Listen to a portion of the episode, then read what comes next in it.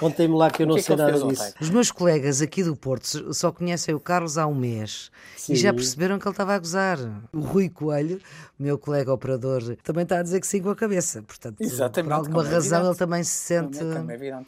Finalmente os coelhos a maioria no programa. Ora, Não sentiram o sismo? não, eu em Aveiro não senti. O Carlos não sentiu o sismo?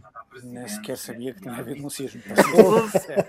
Eu também não senti estava- nada. Mas é um sismo geológico ou é uma referência ao discurso do Primeiro-Ministro na Não, Assembleia da não, um sismo geológico. Ah, ok, pronto, ok.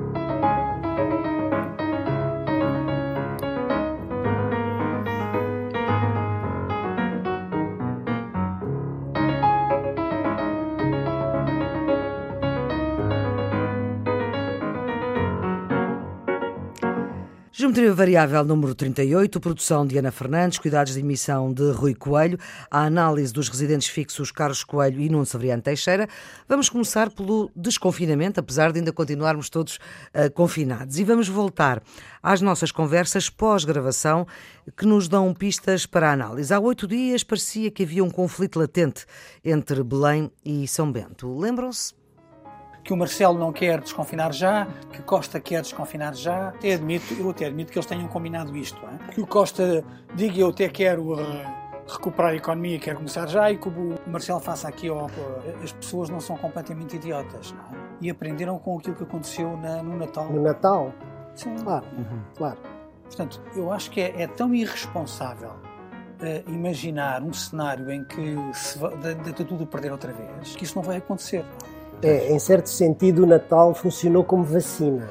Eu não sou o autor da tese porque a comprei das reuniões do Infarmed, mas a verdade é que eles reconhecem que não foram capazes de manter, ao contrário do que outros países fizeram, uma análise das cadeias de transmissão. E eles não sabem, 80% dos casos, o que é que deu origem ao Covid. Faltando essa capacidade de análise, quer você, quer eu, quer o Nuno, quer todos nós, podemos elaborar as teses mais rocambolescas sobre aquilo que aconteceu no Natal ou na passagem de ano ou em janeiro ou em novembro, que continuamos a navegar às escuras porque eles não fazem a mínima ideia. Se foram nos transportes públicos, se foi nos restaurantes, se foi nos ambientes familiares, se foi, como agora se diz, através das tubagens da casa de banho.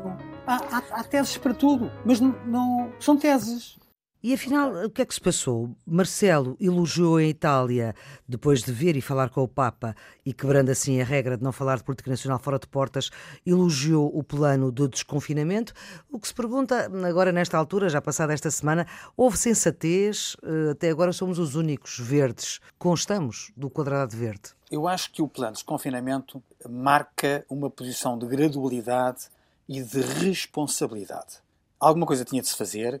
O Nuno, aliás, tinha comentado isso várias vezes, que se notava uma fadiga da parte dos portugueses relativamente às medidas. Os números, felizmente, hoje apontam para que Portugal está melhor e no concerto europeu é eh, dos casos melhores, se não mesmo o melhor.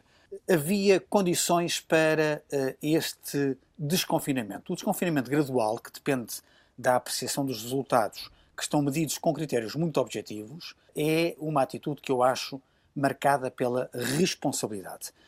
Parece evidente que o Presidente da República teria preferido que isto só ocorresse depois da Páscoa. E nós percebemos porquê. Agora, desde que não haja excessos, as coisas podem ir bem. Uh, vamos esperar que vão. Uh, neste momento há, há um misto de esperança e eu espero que também haja uma, uma componente de responsabilidade da parte de todos nós para evitar que aquilo que aconteceu no Natal aconteça agora. Isto é, que as pessoas pensem que nós de um dia para o outro já podemos abrir as portas e fazer tudo de novo. Em relação a essa questão que tinha levantado na, na semana passada, da divergência eventual entre o, o Presidente da República e o Governo, eu parece-me que o plano de desconfinamento vem ao encontro do apelo que o Presidente eh, tinha feito no seu discurso de tomada de posse, pedindo ou apelando para um desconfinamento com prudência e com sensatez. E a mim parece-me que este plano de desconfinamento responde a isso. É um plano prudente e sensato. Sobretudo, consegue basear-se em indicadores muito objetivos, certo, em critérios certo. muito objetivos de natureza científica e que, portanto, permitem, do meu ponto de vista, três coisas. permitem, à medida que os indicadores vão sendo obtidos, abrir gradual e progressivamente. Permite, em segundo lugar, ir monitorizando e, se os indicadores regredirem, voltar atrás e voltar, voltar a fechar. E permite uma terceira coisa, que é no final do processo termos termos de avaliação se a política funcionou ou não funcionou. Portanto, parece-me que desse ponto de vista é bastante prudente, é bastante responsável e vem ao encontro daquilo que tinha sido a posição do Presidente da República, que aliás depois voltou a elogiar o plano. Esta semana também ficou marcada pela questão da vacina da AstraZeneca que foi suspensa e, no fundo, por efeitos secundários. Vi muita polémica relativamente a isso e sei que há muita gente a criticar. Eu acho que nessas matérias, em geral, que têm a ver com a saúde, também com o ambiente, mas particularmente no concerto da pandemia, o princípio da precaução deve ser sempre sublinhado. Havendo dúvidas, é mais prudente prevenir do que remediar. Não há nenhum cataclismo se nós suspendermos durante alguns dias a aplicação da vacina até que haja certeza científica sobre a ausência de relação entre os casos que ocorreram e a vacina, do que o contrário. Aquilo que perturba as pessoas é a sensação de que há irresponsabilidade da parte dos poderes públicos e, portanto, a decisão parece-me uma decisão sensata e uma decisão que dá segurança às pessoas que nós estamos a lidar com estas matérias com um grande sentido de responsabilidade. Para si não há incompetência política, como ouvimos a de Alberto Campos Fernandes, que foi antigo Ministro da Saúde e que agora faz parte daquela comissão que o Presidente criou. Não, Maria Flor Pedroso, eu, eu tenho visto vários comentários e designadamente os comentários que dizem que é irresponsável suspender a vacina porque isso levanta um ónus de suspeição relativamente às vacinas. Isto é, que reforça os, os movimentos irresponsáveis anti-vacinas. E eu acho que é exatamente o contrário. Quer dizer, se nós, perante uma dúvida legítima de que a vacina tem uma consequência de saúde que não é despicianda, fechamos os olhos e dizemos não, em nome de princípios mais elevados, vamos continuar como nada tivesse acontecido, eh, estaríamos a dar um sinal errado às pessoas. As pessoas têm que perceber que todos os sinais são pesados, que todas as evidências são consideradas. E o que interessa aqui é a segurança científica. E, portanto, perante um alarme ao abrigo do princípio da precaução, houve uma suspensão e, na sequência do pronunciamento das autoridades competentes, neste caso do Observatório Europeu, se a suspensão é prosseguida ou se é levantada. Sem dúvida nenhuma que quem tem a responsabilidade de tomar decisões eh, que podem ter consequências na vida das pessoas eh, tem que ter um princípio de precaução. Isso parece-me evidente. Mas essas decisões também são tomadas com base em alguns, alguns critérios. Aquilo que tem vindo a público dos cientistas, e agora confirmado pela Agência Europeia de Medicamento, é que, em primeiro lugar, a taxa de incidência é muito, muito, muito, muito, muito pequena. Quer dizer, houve 30 casos em 5 milhões de pessoas, o que significa uma taxa de 0,6 por 100 mil habitantes. Ora, estas ocorrências durante um ano na população em geral variam entre 1,6 a 3,8 por 100 mil habitantes. É preciso também percebermos a dimensão que isto tem. Por outro lado, não foi provado cientificamente que havia nexo causal entre Exatamente. estes episódios e a toma da vacina. Exatamente. É, portanto, eu compreendendo que é preciso ter muita precaução, muita prudência, muito cuidado, também acho que estas decisões têm que ser baseadas em critérios que são científicos. Mas também não podemos deixar de pensar que isto afeta também a confiança das pessoas na vacinação. Sobretudo porque se este episódio no processo das vacinas na Europa fosse único, enfim, mas não é o único.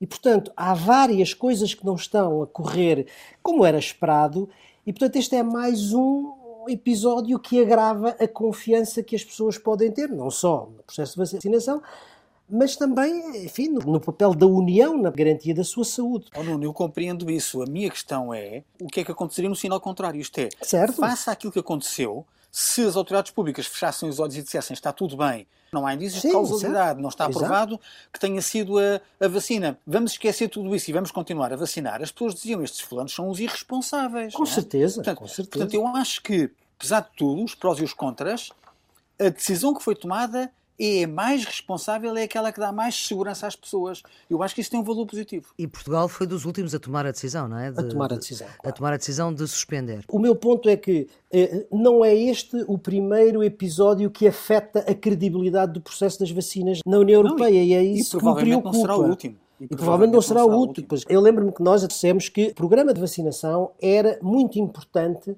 no que diz respeito à credibilidade da União Europeia e à confiança dos cidadãos na União Europeia. Certo. E desse ponto de vista está afetado.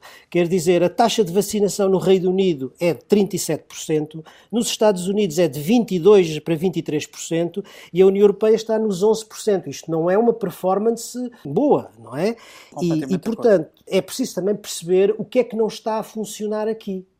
Há aqui problemas vários que têm a ver, primeiro, com a capacidade de produção das vacinas, com a forma como se está a fazer a distribuição das vacinas. E com os contratos também, não é? Exato, mas é, é, e, e, com o abastecimento. É a Comissão é Europeia esta semana chamou a atenção para que da União para o Reino Unido já foram, salvo erro, 11 milhões de doses de vacina e o contrário não é verdade, porque o Reino Unido está a suster no seu território as vacinas que são é produzidas, verdade. e isto tem que ter os dois sentidos, não é? As vacinas da União Europeia vão para o Reino Unido, mas as do Reino Unido também têm que vir para a União Europeia. E não vêm porquê? Porque eles definiram o princípio de prioridade para que as vacinas produzidas no Reino Unido fiquem no Reino Unido. E isto não, não é sério. Não. Então isto é o Brexit a funcionar a favor dos ingleses. O Brexit a funcionar a favor dos ingleses e é por isso que a Comissão Europeia disse que ou há revisão, ou então nós vamos utilizar os mesmos instrumentos e deixa de haver a exportação de vacinas produzidas na União Europeia para o Reino Unido. Agora, perante uma pandemia que é um problema global e em que os Estados deviam estar a coordenar esforços e a mostrar solidariedade, este tipo de guerras é perfeitamente dispensável. É o nacionalismo das vacinas que nós já criticámos aqui várias vezes no Geometria Variável. Esse é o ponto fundamental, é o nacionalismo das vacinas, e eu compreendo a posição, compreendo e apoio a posição que a União Europeia tem nessa matéria relativamente à reciprocidade que é necessária. Agora, isso não nos deve fazer eh, esquecer que há problemas internos na União Europeia que os temos que olhar de frente.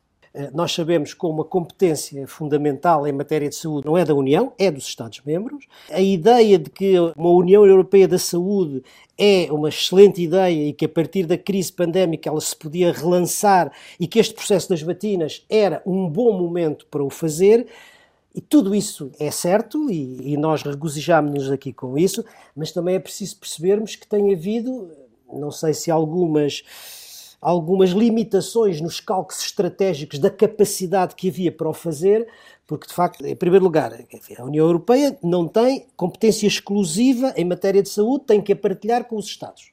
E isso certo, já é certo, é um certo. handicap. Em segundo lugar, a autorização dos medicamentos, e neste caso da vacina, não está legalmente sujeita à aprovação da Autoridade Europeia dos Medicamentos, só se for um caso conjunto, não é? Neste caso, da vacina. Mas a Comissão também não tem muita experiência uh, em todo este processo. Era o que a Maria Flor estava a dizer relativamente aos contratos, relativamente à logística, etc.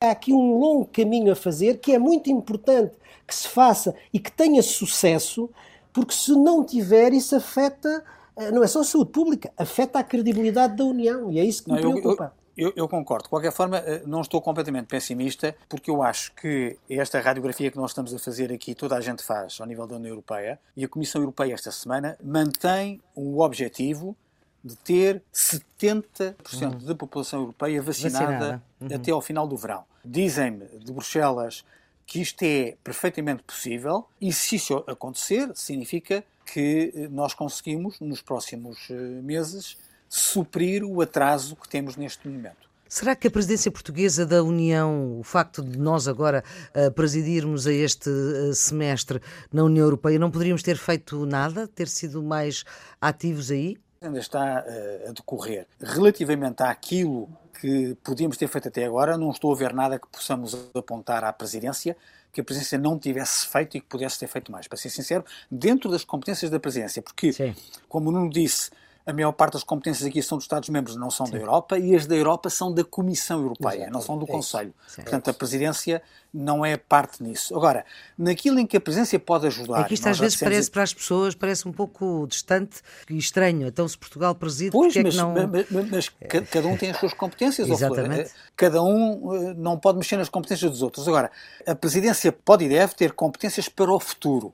Isto é, para eh, conseguir com esta experiência reforçar as competências da União em matéria de saúde. Portanto, criar a chamada União Europeia para a Saúde. Isso é uma coisa que se vai construindo, que a Presidência ainda tem até ao final deste semestre para conseguir dar, dar passos e espero que o faça.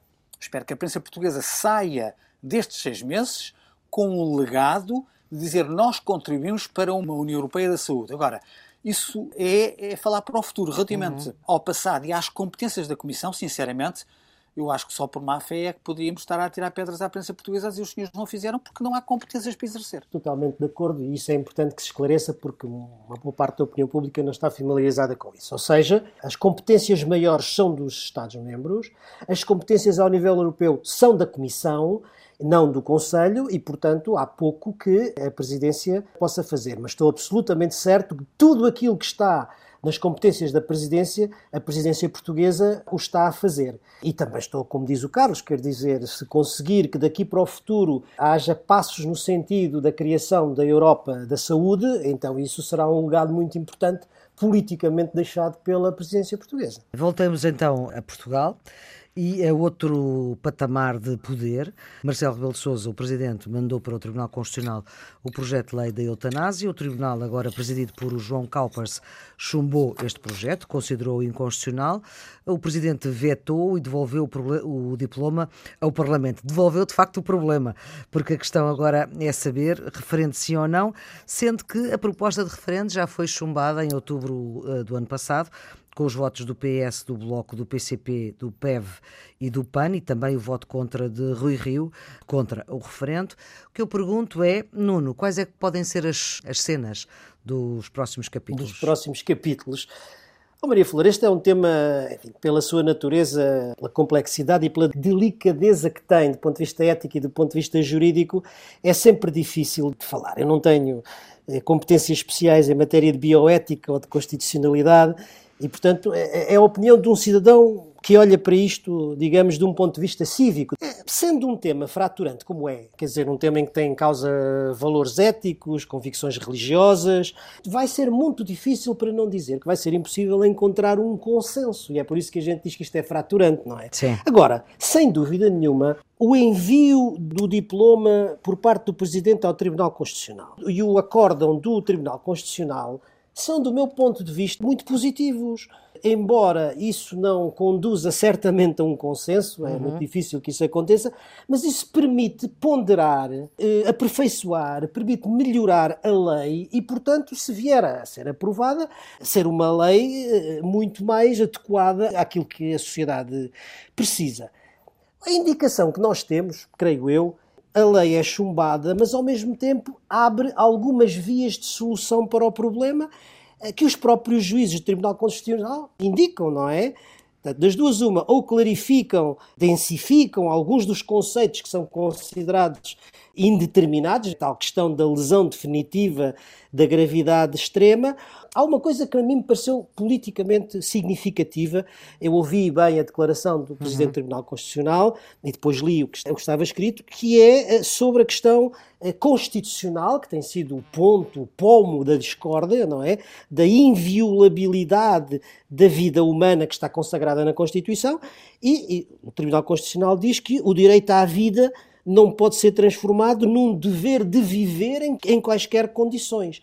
Portanto, de certa maneira, dá aqui uma indicação de que há uma porta de saída e indica o caminho a partir do qual os especialistas terão que densificar o conceito e os deputados terão que ponderar como é que traduzem isso na proposta de lei. Acho que se tem de reconhecer que o Presidente da República tinha razão. O Presidente da República tinha dúvidas sobre a constitucionalidade da lei, remete para o Tribunal Constitucional e é evidente, pela decisão do Tribunal Constitucional, de que há uh, dúvidas legítimas sobre a constitucionalidade daquilo que é apresentado. Em segundo lugar, como o Nuno acabou de dizer, esta é uma matéria muito sensível e em que há posições de princípio muito afirmadas. Uma situação que não é comum no Tribunal Constitucional. A primeira relatora, que foi designada, a juíza Maria José Rangel de Mesquita, que tem uma posição de princípio muito firmada contra esta proposta, acabou por ser substituída pelo juiz Pedro Machete. Portanto, houve um segundo relator nomeado.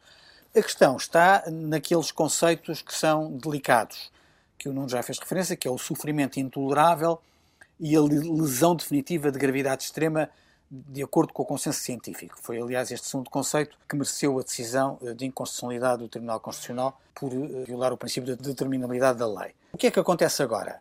Acontece que a lei volta para a Assembleia da República uhum. e a Assembleia da República pode fazer uma de três coisas.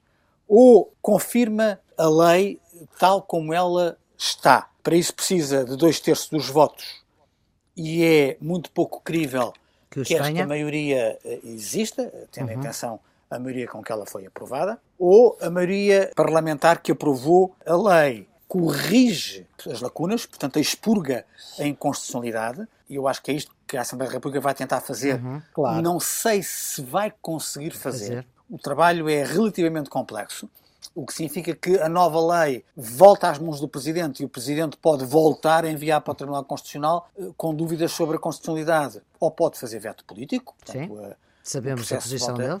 Ou, terceiro cenário, a Assembleia da República pode deixar cair o conceito que foi considerado indeterminado, por isso inconstitucional, e limitar a lei eh, às situações de doença incurável e fatal. Se isso acontecer, significa que restringe bastante o universo de aplicação uh, face à intenção inicial que a Assembleia da República deu provas. Isso, portanto, significaria, de certa forma, um passo atrás.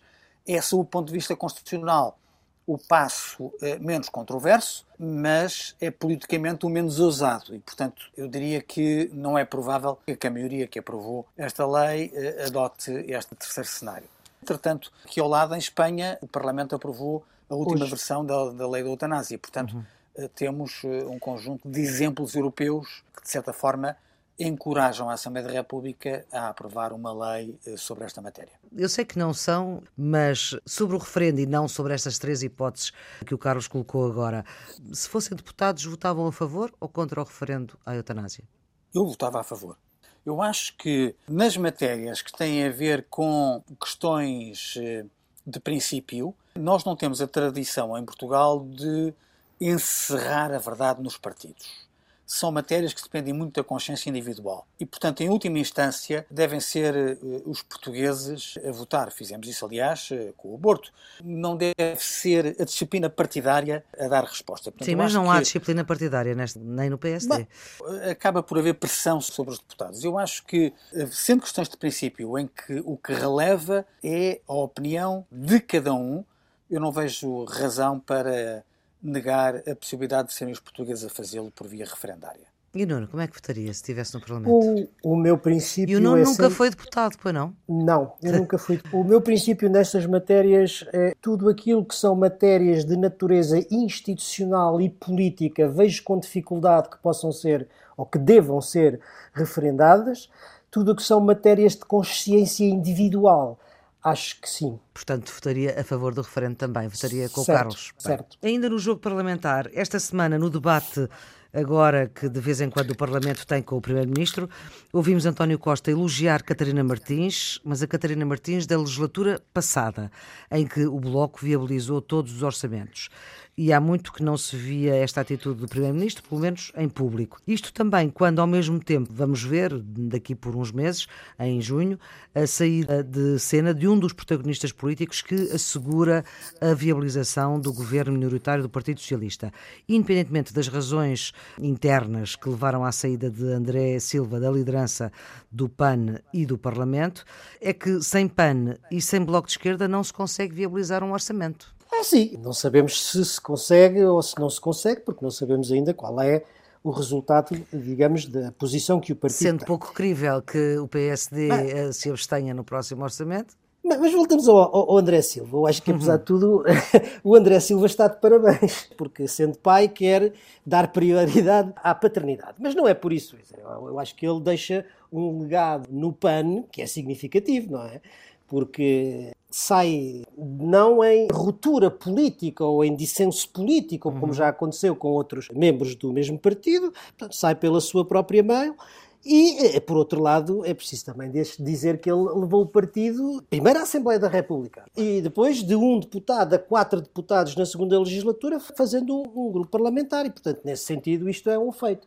Mas mais do que isso, eu era cético ao princípio, via com algum ceticismo o desempenho do PAN, mas uh, neste momento eu acho que, para além do sucesso eleitoral, enfim, o, o, PAN e o deputado eh, André Silva deixou algum, algum legado, quer dizer, o estatuto jurídico dos animais, a criminalização da morte de animais eh, de companhia sem motivo, a proibição do uso dos animais selvagens, a subida do IVA das touradas, as multas para quem atira beatas para o chão e incivilidades desta natureza. Tudo isso, desse ponto de vista, é politicamente significativo. E depois, a questão que a Maria Flor acaba de dizer, quer dizer, da, da viabilização do orçamento. Portanto, eu acho que ao longo destes anos ele tornou o partido relevante do ponto de vista parlamentar e do ponto de vista político, e isso, portanto, fica a seu crédito. É? Agora, a questão que se coloca é eh, qual será o destino eh, e se a saída de André Silva provoca ou não uma inflexão ou uma mudança na orientação política do partido e, em particular, essa questão do orçamento. Mas eu isso acho que é muito cedo ainda para podermos dizer, é preciso esperar pelo Congresso e pela eleição do novo líder e, enfim, pelos primeiros sinais que possa dar sobre a orientação futura do partido. Sob a liderança de André Silva, o PAN eh, é verdade também que elege um deputado europeu. É verdade. Francisco Guerreiro. Parecia complicado.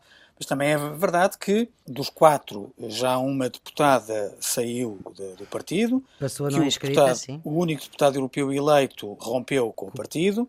E, portanto, há problemas internos grandes que estão, aliás, sensíveis na forma radical com que as críticas são dirigidas a André Silva pela ala do Porto do Norte. A expressão palhacização do PAN, a afirmação de que André Silva transformou o partido numa anedota inofensiva, são críticas muito violentas. Eu acho que ele sai pelo pé dele, antecipando um desfecho negativo para ele no Congresso. Dizem a maior parte dos comentadores que a ala crítica à liderança do PAN tem já a maioria no, Congresso. Congresso. Não sei se é verdade. Uh, temos que ver, é. temos que ver. Pois. Uh, temos que ver. A verdade é que, olhando para o PAN, vemos um partido na esquerda do hemiciclo. Portanto, a ligação do PAN ao governo era evidente. Havia muita gente que dizia que eles não eram da geringonça, mas parecia que eram. É? Uhum. E, portanto, aquilo que Eles a Maria começaram por dizer que não eram nem de esquerda nem de direita. Sim, com certeza, mas, mas aliás, aquilo que a Maria Flor Pedroso uh, diz, para começar a conversa do PAN, a dizer que sem PAN e sem Bloco de Esquerda vai ser muito mais complicado aprovar orçamentos, uh, é um bocadinho revelador disto. Quer dizer, sob o ponto de vista político, olhava-se para o PAN como um apoio seguro do governo do PS. E isso pode estar em causa uh, com uma nova liderança uh, ou um novo registro. Vamos ver o que é que o futuro dirá. Nota finalíssima para fecharmos aqui as várias questões nacionais que abordámos. Para o acordo PSD-CDS assinado para as autárquicas, atualizamos a informação, uma vez que Rui Rio disse na conferência de imprensa conjunta que se vai mesmo embora se as autárquicas correrem mal, isto é, se a coligação PSD-CDS não conseguir retirar a hegemonia às câmaras socialistas. O CDS apoia Rui Moreira no Porto e o PSD também não, uh, não apoia de todo, e o PSD a querer manter a ideia, aliás, isso será discutido proximamente no Parlamento, de adiar as eleições autárquicas para dois meses à frente, coisa que o CDS acha que não é preciso. Tanto quanto eu percebi, o objetivo que está definido é reduzir a distância entre o PS e o PSD, sobretudo, em termos de presença de Câmara eu acho que esse objetivo é perfeitamente possível de ser atingido. Quer dizer, o resultado do PSD está tão em baixo e o do PS está tão em cima que reduzir esse espaço é o mais natural. E quem é, é que é verdade. conta é. essa redução? Quer dizer, basta menos um? Tem que ser menos 20, ou não, menos isso, 10, isso, ou menos 30? Isso, isso, isso, não, não, não, foi decidido, portanto, eu, hum, eu acho que, eh, havendo redução, vai-se cantar a vitória. Vamos ser claros.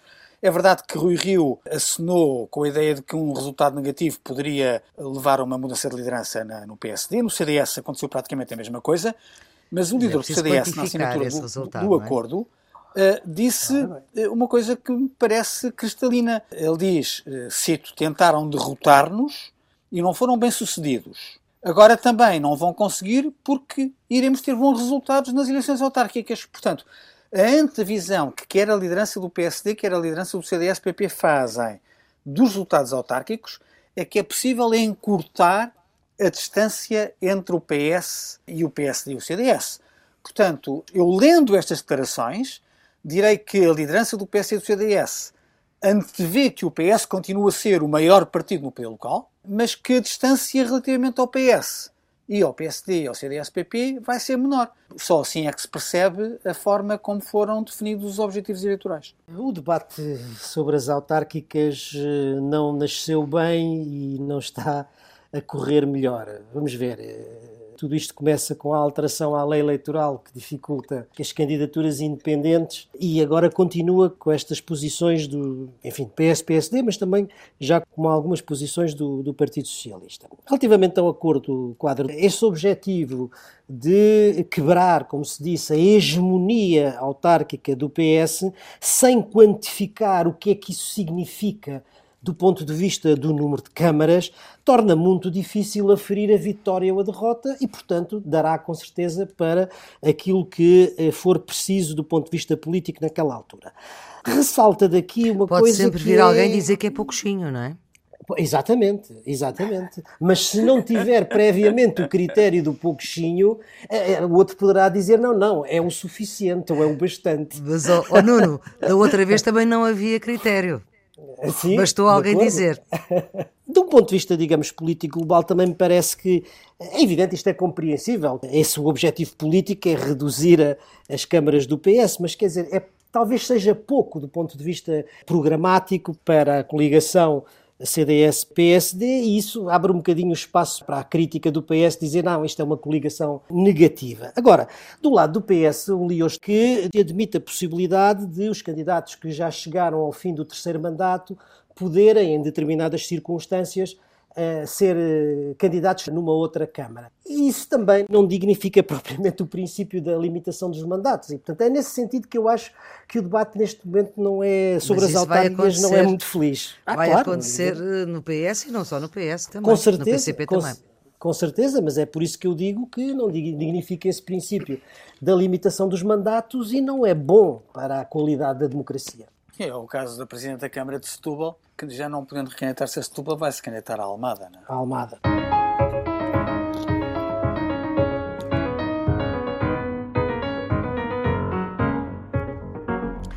Ora bem, voltamos aos Estados Unidos e para ir diretamente ao ponto, é normal um presidente norte-americano chamar assassino outro presidente, sendo que esse presidente é o presidente da Federação Russa? Não, normal não é, mas dá a ideia da assertividade com que o presidente Biden quer tratar os responsáveis políticos de países ou de regimes autocráticos. Basicamente, é um sinal político de que a amizade ou a complacência que a administração Trump tinha tido com Putin acabou. Digamos, Mas a forma, preciso chamar uh, assassino? Mais ou menos violenta como o presidente Biden. Bem, preciso não é, mas simbolicamente isso marca uma viragem, uma ruptura completa na forma eh, como os Estados Unidos ou a administração americana passará a relacionar-se com a Federação Russa e isso, digamos, é uma manifestação talvez um bocadinho é tendo ido um pouco longe demais, mas é a manifestação clara do princípio que foi definido pelo presidente Biden que os princípios da democracia e do respeito dos direitos humanos são absolutamente essenciais e são politicamente fundamentais, quer na sua política interna, quer eh, nas suas relações do ponto de vista internacional. Eh, aqui há alguns meses, nas nossas sugestões, eu sugeri um livro de Stephen Lee Myers chamado O Novo Czar, uh, que é um retrato de Putin e em que se explica que em todo o seu percurso ele mandou matar sem nenhuma inibição. Portanto, nós vimos atentados que aconteceram em solo europeu, com requintes de malvadez, claramente orientados pelo Kremlin. E, portanto, que ele manda matar, eh, não há nenhuma novidade. Se cabe ao Presidente dos Estados Unidos da América dizê-lo de uma forma tão brutal, é uma consideração de natureza diplomática. Eu não gosto muito, não é o meu estilo, mas ainda assim prefiro esta franqueza do que aquilo que aconteceu com o anterior presidente norte-americano. Se bem se recordam, no início do uhum. mandato, ele foi entrevistado numa televisão americana e em que lhe perguntaram se ele não achava que Putin era um assassino. E Trump virou-se para o entrevistador e disse: E nós o que é que somos? Ou seja, a defesa de Putin foi de tal forma extremada que ele se pôs na posição de merecer a mesma crítica, assim como quem diz nós americanos matamos tanto quanto os russos, o que é manifestamente uma inverdade, porque ainda assim há muito mais pudor nas democracias ocidentais estabilizadas do que na ditadura de Moscou. Eu não gostando muito do estilo, ainda assim prefiro esta frontalidade que demarca águas do que a atitude de cumplicidade e desculpa permanente que Trump tinha relativamente à ditadura de Moscou. Mas agora o que é que podemos esperar quando o presidente americano diz que em breve Putin vai ver uh, o que irá acontecer? O Kremlin já veio dizer que vai ser perentório ao dizer que a Federação Russa não tem nenhuma responsabilidade e não interveio nas eleições americanas. Foi a CIA que chegou a essa conclusão que havia interferência russa e houve interferência russa nestas últimas eleições americanas. O que é que se pode esperar? Uh, oh, Flor, do... mas é, é, evidente que eles não mataram ninguém. É evidente que eles não, que eles não prenderam o Navalny. Isto são tudo, são tudo atuardas. Quer dizer, o que é que nós estávamos à espera que o porta-voz da diplomacia russa dissesse? Eles vão negar tudo com a maior das latas e a maior das descontrações. Estou de acordo com o que o Carlos acaba de dizer. O que é que se pode esperar quando Biden diz em breve Putin uh, vai saber o que é que lhe irá acontecer? O que é isto? É uma posição mais dura da política externa americana relativamente. Não é uma declaração de guerra. Não, não penso que seja uma declaração de guerra, mas é uma, é uma afirmação de que não haverá complacência com esse tipo de ameaças que se vêm concretizando desde há bastante tempo, não é? Uhum. A intervenção da política externa uh, russa no, no, Ocidente. E isso não é só as interferências nas eleições no Ocidente, é também a ação dos serviços secretos russos em território ocidental. Vamos a lembrar do caso Skripal, por exemplo. Esta posição de Joe Biden vai ser rapidamente seguida por eh, Boris Johnson. E agora vamos ao plano de recuperação económica. Resumido, muito resumido, Joe Biden vai dar 1.400 dólares a cada americano, dólares. sendo que Trump já tinha dado 600 dólares. É uma super bazuca, além de outras coisas, é uma super bazuca, enquanto na Europa ainda se espera, não é? Se quiser fazer por contraponto com a Europa, perceberemos muito melhor, não é? Hum porque, em primeiro lugar, este pacote de estímulo que Biden consegue aprovar eh, no Congresso tem um montante de 1,9 trilhões de dólares, que são para nós bilhões de dólares, e isso junta-se, conjunto de mais dois pacotes que já tinham sido atribuídos, no valor de 2,8 trilhões de dólares, isto prefaz um montante total de 4,7 trilhões de dólares. Trilhões, no sentido americano, os nossos bilhões. Portanto, muito significativo do ponto de vista do montante do pacote financeiro. Segundo, o método. A diferença do método é que este dinheiro é injetado diretamente e sem grandes burocracias na economia.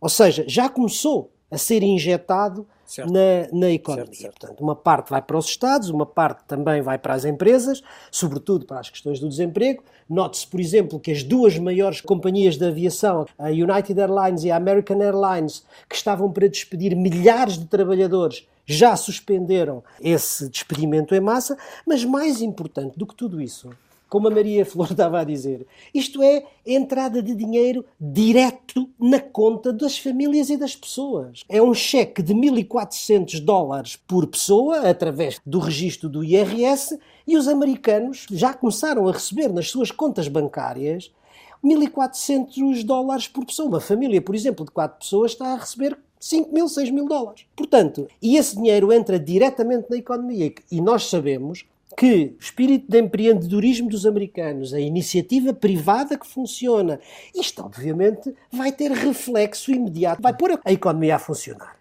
E rapidamente. Aliás, a questão do ser rápido é Rápido, importante. é isso que eu digo. esse é o terceiro ponto. É a rapidez com que isto é feito. Há quem diga já que isto vai ter também problemas, que vai ser muito arriscado, é muito dinheiro, vai sobreaquecer a economia, isso pode provocar inflação. os economistas têm feito contas e dizem que a taxa de crescimento que isto vai provocar nos próximos tempos só é comparável àquela que se verificaram nos anos 80, 1983, e comparam isto já a um New Deal rooseveltiano, não é? Digamos assim.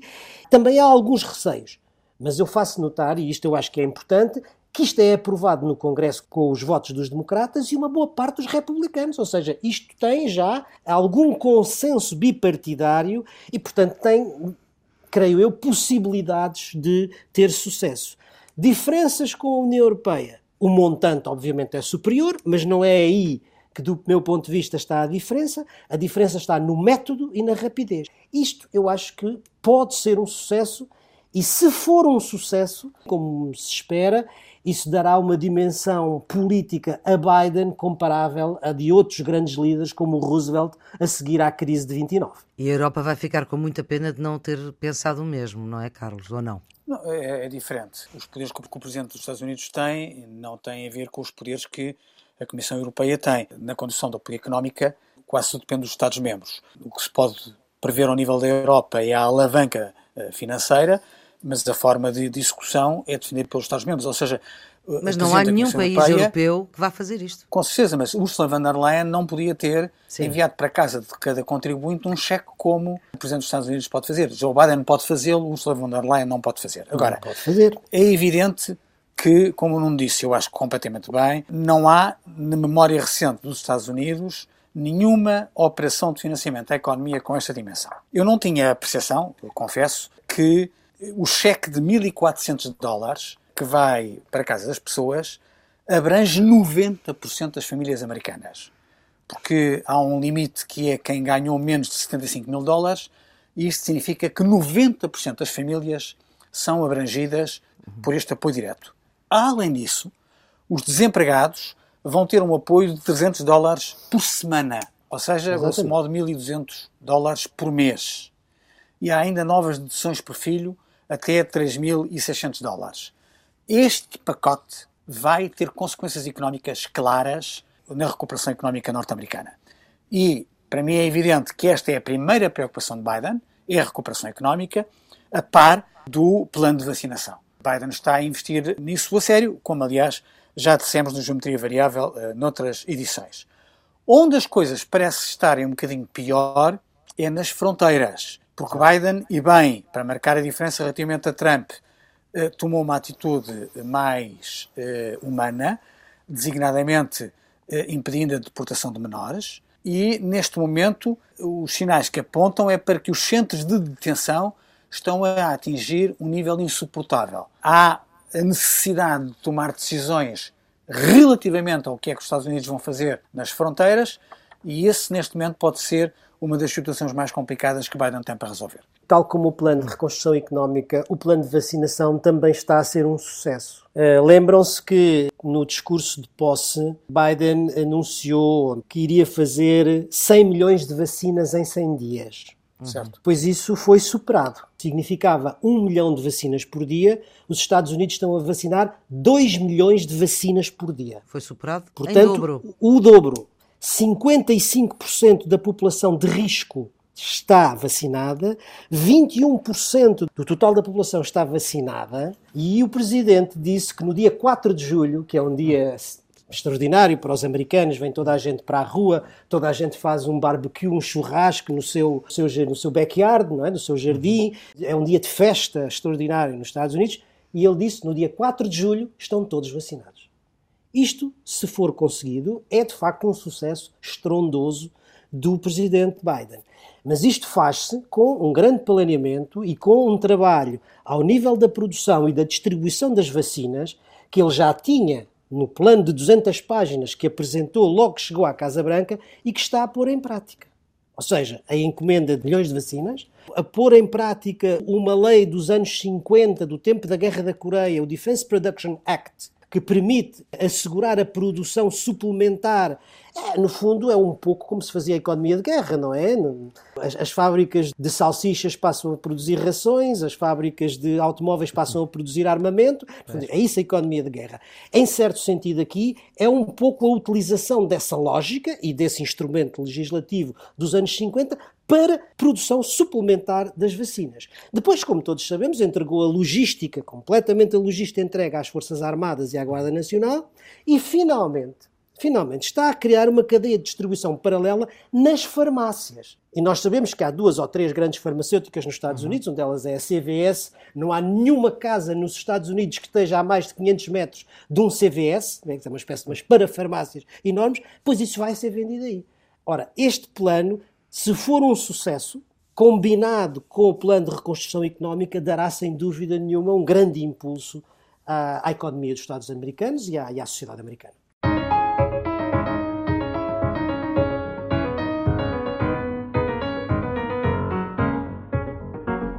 Redondos, bicudos e quadrados. O meu bicudo vai para o Reino Unido para a morte de Sarah Everard, uma britânica foi assassinada por um polícia das forças de segurança de elite.